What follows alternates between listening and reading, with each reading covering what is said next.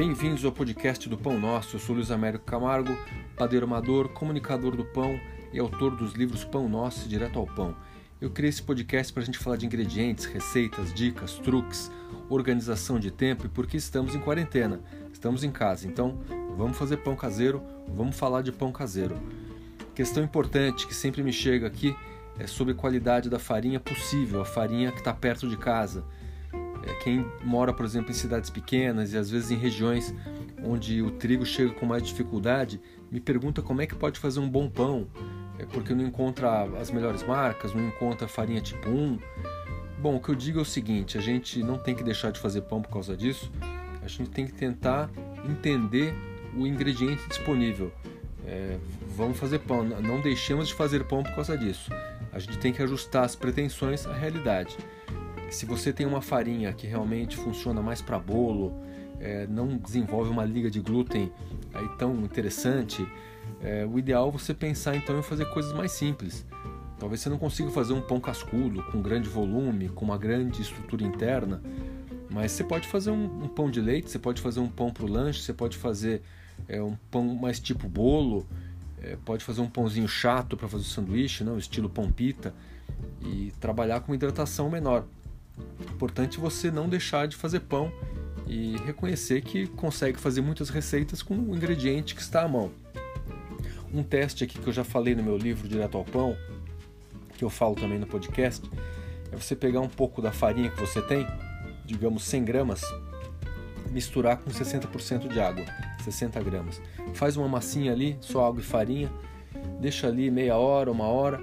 Observa, se formar uma papa muito úmida, difícil de manipular, é provável que essa farinha seja fraca, não aguente tanta água. Ela seja uma farinha mais para bolo e mais para pães menos hidratados, pães menos pretensiosos.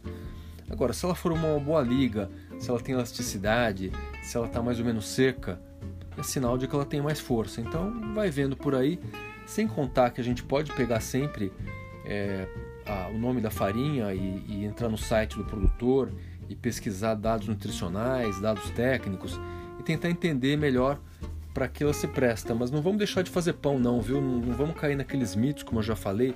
Ah, dizem que só farinha italiana é boa para pão. Mentira.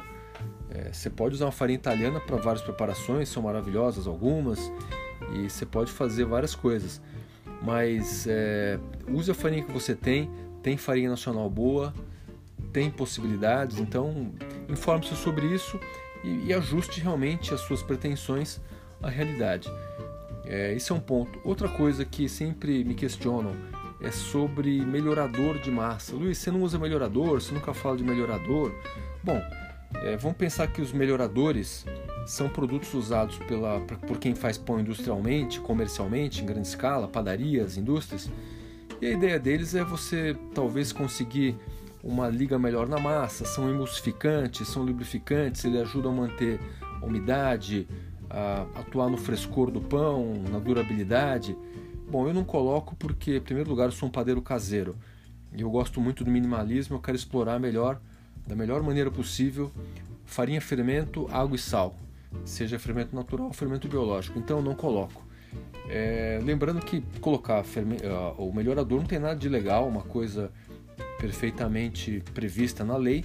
Alguns são naturais, tipo lecitina de soja, mas a gente também tem melhoradores artificiais e que acabam sendo emulsificantes mais químicos e aí realmente é um, um terreno que, já, que eu já não, não entro muito.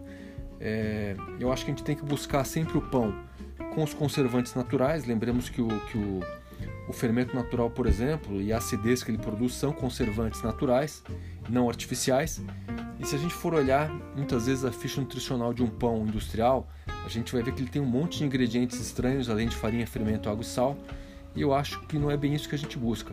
Eu não coloco melhorador, é, não coloco adição de glúten, eu acho que eu prefiro trabalhar, porque existem também farinhas com glúten extra para você tentar desenvolver uma massa com uma liga melhor, com uma estrutura melhor.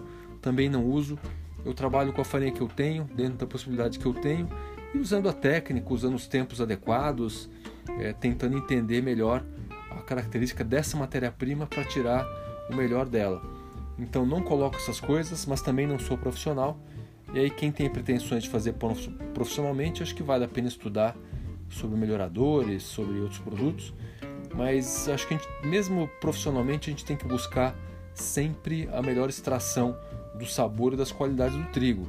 Se a gente usa um bom processo, se a gente tem um bom fermento, no caso de um fermento natural, se a gente domina alguns passos, a gente consegue fazer um pão sem adicionar essas coisas. Então, o melhorador é uma coisa ok, aceitável no mercado, está previsto na lei. Quando você fala em adição de conservantes artificiais, aí realmente eu fico mais preocupado. Eu acho que é uma coisa que a gente não tem que buscar, não. Vamos fazer o pão caseiro do jeito que a gente consegue fazer na nossa casa, basta tentar entender o ingrediente explorá-lo em toda a sua potencialidade. Faça um pão, lembre-se que um pão caseiro será sempre melhor do que um pão industrial. Até a próxima!